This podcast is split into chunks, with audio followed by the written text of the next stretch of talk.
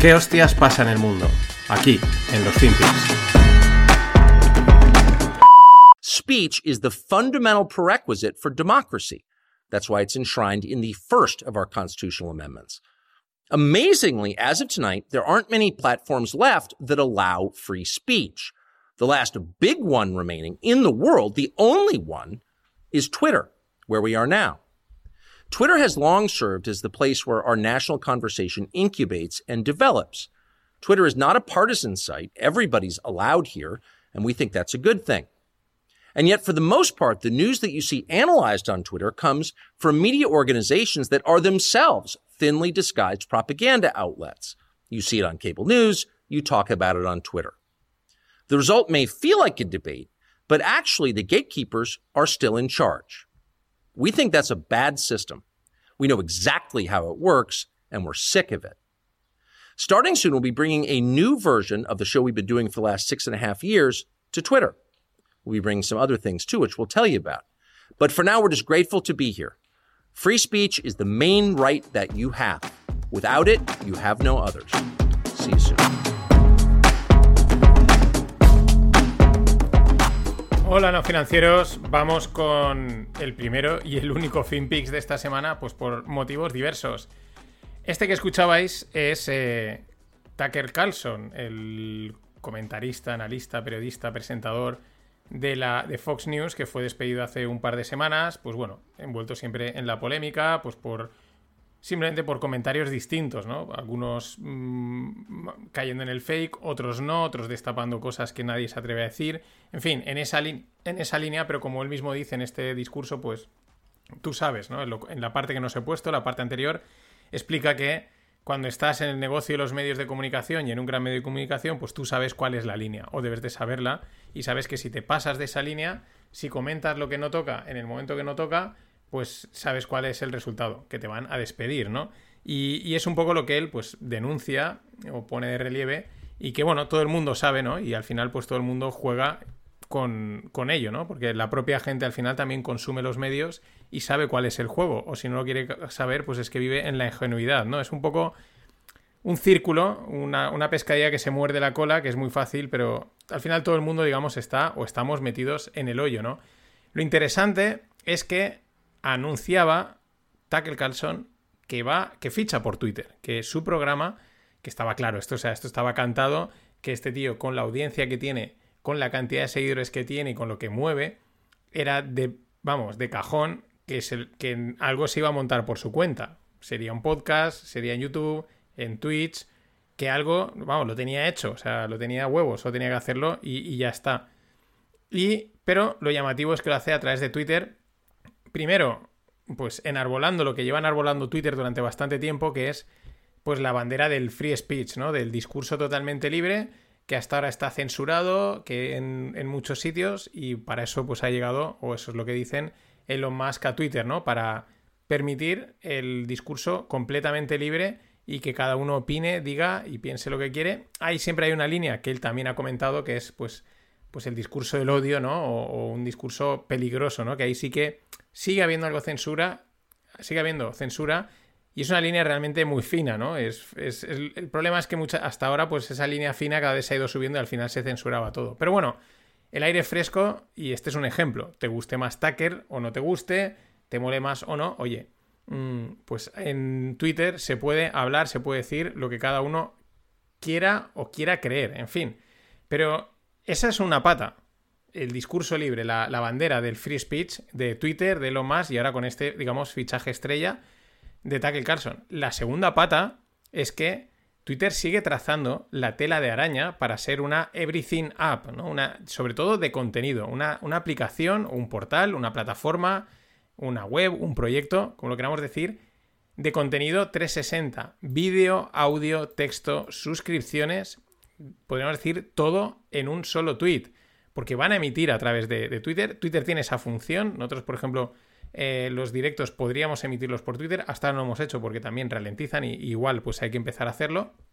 Pero esto yo creo que va, a dar un arreón porque, mmm, en fin, la tendencia es esa, ¿no? En vez de estar cada cosa separada, pues intentar tener en una sola app absolutamente todo y es hacia lo que lleva yendo o está yendo Twitter desde hace tiempo y está llevando Elon Musk. De hecho, hace poco eh, sacaron las suscripciones eh, que tú puedes pagarle a alguien que tenga una cuenta de Twitter, 3 euros al mes. Por ejemplo, Elon Musk fue el primero en sacarlo y tienes acceso a un contenido exclusivo suyo, ¿no?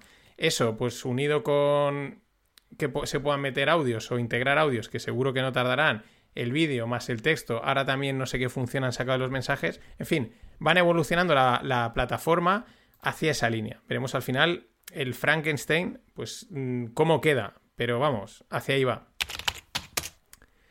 Y siguiendo con Twitter, poco se habla de esto que comentaba Diego Parrilla, que fue un invitado en los Distonómicas y que sabe mucho de, tecnología. Y lo tuiteaba el otro día y lo comentaba y me parece muy interesante. Eh, Twitter ha reducido su plantilla a mil trabajadores. Ojo, no, ha no, no es que ha reducido en mil trabajadores. No, no, a mil trabajadores. O sea, solo mil personas en el mundo están llevando Twitter. Esto es que ha reducido la plantilla un 90%. Un 90% de los empleados de Twitter los ha enviado a la puta calle, literalmente. ¿Y cuál es la lectura? Que sigue funcionando. Que Twitter sigue funcionando. Como dice Parrilla, dice, bueno, quizás antes iba un poquito mejor.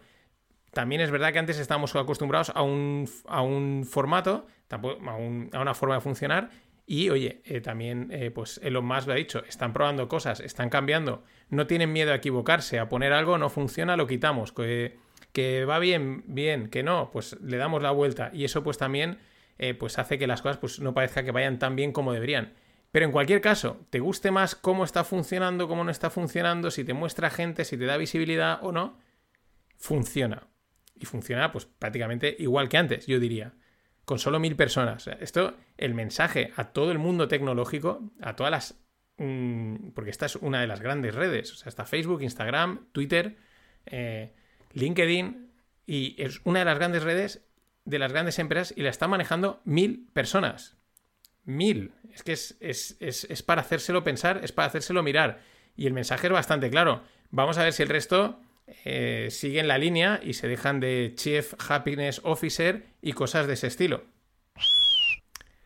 Y bueno, recordaros, ya último día que hago promo de TaxDown para hacer la declaración de la renta.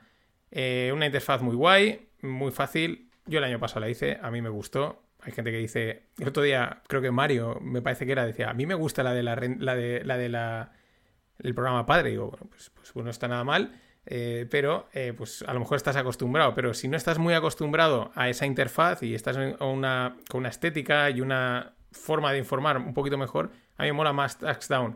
Pero bueno, que hay un referral, si hacéis la declaración a través de ahí os sale más barata, 25 euros en vez de 35, y luego la revisan, o sea, aunque tú la hagas y esté mal, luego alguien te la revise y te dice, oye, aquí falta esto, aquí falta esto otro, o le puedes preguntar. La verdad es que está muy bien y pues lo de siempre, apoyáis el programa. Eh, dije que iba a haber camisetas y las hay, pero las presento la semana que viene. Si queréis entrar ya en nofinancieros.com y ir a la tienda, shop, veréis que he sacado no una, sino dos diseños de una gran película. Pero la semana que viene le damos un poquito más.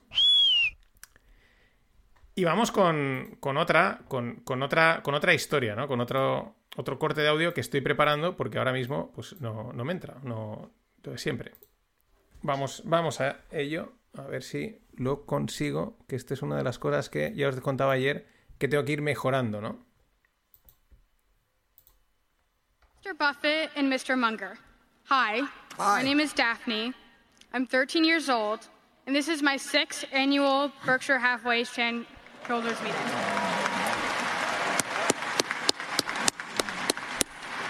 And I've had the privilege to ask you both questions in years past. My question for you today is the following. As you know, the U.S. national debt is currently at an estimated $31 trillion, making up about 125% of the U.S. GDP. In the meantime, over the past few years, the Federal Reserve has telegraphed that they intend to monetize the debt by printing trillions of dollars, even as they insist that they're fighting inflation. Already, other major economies in the world, such as China, Saudi Arabia, and Brazil, are moving away from the dollar in anticipation of this. My question is Are we likely to face a time in the future when the US dollar is no longer the global reserve currency? How is Berkshire prepared for this? Bueno, aquí tenemos a. Esto es la junta de accionistas de Berkshire Hathaway eh, en Omaha, que se hizo hace unos días. Ya sabes que le llaman el bootstock del capitalismo y básicamente Berkshire Hathaway es la empresa de Warren Buffett y de Charlie Munger y ahí se juntan y pues es como un festival, ¿no? Eh, llenan un pabellón entero, están Charlie Munger y Warren Buffett respondiendo preguntas, luego fuera pues todas las empresas en las que están invertidos se exponen, en fin, es todo un festival directamente en torno a la figura de Warren Buffett y de y de, y de Charlie Munger, pues por el, pues por la, pues por esa imagen que han cogido, ¿no? Y se junta allí, va mucha gente, viajan, etcétera, solo pueden ir inversores, y bueno, pues es una cita, el Bustock del capitalismo. Y aquí tenemos a esta niña, con 13 años, asiste a la junta de accionistas de Berkshire Hathaway. Creo que ha dicho por sexta vez. Y, y claro, mm, y encima es la tercera o la cuarta vez que sube al estrado a preguntarles algo, porque, pues bueno, no solo en esa junta de accionistas, sino en cualquier junta de accionistas tú puedes ir y si es accionista, pues preguntar. Te levantas y haces cualquier pregunta. Pero claro, eh, la pregunta es... Eh, ¿Qué les pregunta? Perdón, les está preguntando por la desdolarización, por la impresión de dinero y por la deuda. Una niña de 13 años, todo el mundo aplaude, todo el mundo encantadísimo, pero qué clase de padres tiene esta niña. O sea, es que eh, una cosa es enseñar cultura financiera en los coles y otra cosa es esto. no podemos criticar a Greta y no criticar a esta Greta capitalista pedante, porque esto es así. Eh, vamos, no. Es igual de pedante que la original. Eh, que la niña será muy friki y que probablemente con 13 años su pasión sea los trillones de deuda americana y las movidas estas macro que hay y todas estas cosas. Pero vamos, no sé, eh, no me parece. No me parece un ejemplo, en pocas palabras. me parece casi una anécdota, pero todo el mundo aplaudiendo y guau, tal, ¿no? Y encima en Twitter eh, retuiteándolo, ¿no? A ver, con 13 años la cultura financiera se aprende a base de trapichear cromos, saltar las vallas para coger naranjas o establecer las reglas del juego que acabas de inventarte con tus colegas, ¿no? De vamos a jugar a esto, nos inventamos el juego, esto se puede hacer, esto no. Pues hay más cultura financiera y más libre mercado que en, cual, que, en la deuda. ¿Qué, hace una niña de 13 años hablando de la deuda y de los trillones? Es que es, casi peor, casi es más divertida, Greta. Las cosas como son. Punto. No hay más, ¿no? Pero es lo que digo, todo el mundo, eh, vamos, o nubilado con la Greta de Omaha, ¿no? Ah, fíjate, esta chica qué consciente es de este problema, ¿no? Esta chica debería estar jugando y comiendo helados, que es justo lo que hace Warren Buffett, comer helados y, y tomar Coca-Colas. Pero bueno, ¿qué le responde Warren Buffett? Dice, bueno, el down speech, un poquito más largo, explica bastantes cosas, un poquito eh, sin mucha dirección. Dice dos cosas. Dice, nadie sabe lo lejos que se puede llegar con el papel moneda, es decir, con el, con el dinero este que se imprime. Dice, nadie sabe lo lejos que se puede llegar con el papel moneda hasta que se va de las manos. Y especialmente si eres la moneda de reserva mundial. Esta es la primera de las cosas que dice Warren Buffett. La segunda, que es como el cierre, bueno, él está comentando que para el próximo año esperan, o para el próximo trimestre, el próximo año, esperan que eh, todos los beneficios de sus invertidas caigan, o sea, que la actividad económica se vaya hacia abajo. Recordemos que la gran mayoría de las invertidas de Warren Buffett son empresas, no son unicornios, son empresas contantes y sonantes que ingresan dinero, economía pura y dura, entre ellas Apple, y dice que esperan que todas caigan los beneficios en los próximos meses, ¿no? Eh, ¿Qué más dice? Que, y esta es la otra cara, dice, en los últimos seis meses aproximadamente, el increíble periodo para la economía americana ha llegado a un fin. Entonces, fijaros, ¿no? O sea, está diciendo que el increíble periodo de crecimiento de la economía americana ha llegado a un fin, pero también está diciendo que no se puede saber hasta dónde puedes llegar con el papel moneda hasta que se te ha ido de las manos, sobre todo cuando es una reserva mundial, que es el caso del dólar, ¿no? Es decir, la pregunta es, Warren, ¿en qué quedamos? Porque por un lado dices eso, que ser moneda de reserva te da un poder del que no se conocen límites, por eso también quizás su clásico que dijo hace en, en otro maja de estos hace tiempo, don't bet against America, no apuestes contra América, que es como el lado positivo, o sea, tenemos un poder ilimitado, pero que se nos puede ir de las manos y no sabemos en qué momento se irá hasta que no sea demasiado tarde, o por el otro dice que la fiesta se ha acabado. Yo lo que tengo claro es que mm, Warren está con nosotros, esta es la de cal y la de arena. Es muy parecido a lo que le veíamos a, a Druckenmiller y a otros grandes nombres del mundo de la inversión y de las finanzas. Esas, esa situación rara a la hora de interpretar qué está realmente pasando en la economía. Esa sensación de, uff, se va toda la mierda, de, de, esto no puedo aguantar, pero al mismo tiempo, ya, pero ¿quién te dice que no aguanta, no? ¿Quién te dice que dónde está el límite de ser eh, la reserva, eh, la moneda de reserva mundial y poder imprimir dinero como quieras? Y ahí está, la respuesta propia más larga, ¿no? Si la escuchásemos de Warren, es bastante mm, sí, no, pero sí, pero no, pero no. Y eso es porque y esta gente hablan claro, y es que no lo ven claro. Pero ni para lo bueno ni para lo malo. Y esto es lo que es más. lo que más incertidumbre genera. Y para cerrar, hoy eh, un meme y un fun fact. ¿Por qué no? Me, me, ha gustado el meme, lo tenéis en la newsletter, que dice, me prometieron una recesión, sale un operador americano, me prometieron una recesión y todo lo que me han dado es una crisis bancaria regional con mucha inflación, ¿no? Como, joder, yo quería aquí mandanga y os habéis quedado en, algo ahí, la crisis bancaria casi ya, pues no sé si sigue hablando, pero tampoco está ahí, o sea, tampoco copa titulares, tampoco ha creado tanto impacto y la inflación pues va, viene, se habla más de ella, menos de ella. Y el fun fact o el, hecho divertido es que con esta crisis bancaria, la semana pasada la presión entraba en otro banco, que era Pac West Bancorp con el ticker de bolsa PACW, PACW. ¿Vale? Entraba después de, acordaros, el, el dominó era Silicon Valley, también estaba por ahí entre medias Signature Bank, luego venía First Republic y luego el siguiente, que, sobre el que se entraba el foco de, las tensiones bancarias, era Pac West Bancorp. Bueno, pues hay otra que se llama Pacific West Bancorp con ticker PWBK que, tuvieron que emitir un comunicado y decir que, ellos estaban, eh, que están asentados en, en, Oregón, nada que ver con la otra, con Pac West, que es de California, y que ellos estaban muy bien, que, que financieramente estaban sanos, que no había ningún problema. ¿Por qué? Pues la gente estaba ya empezando a vender las acciones, estaba empezando a decir, ostras, que esta es la mía, ¿no?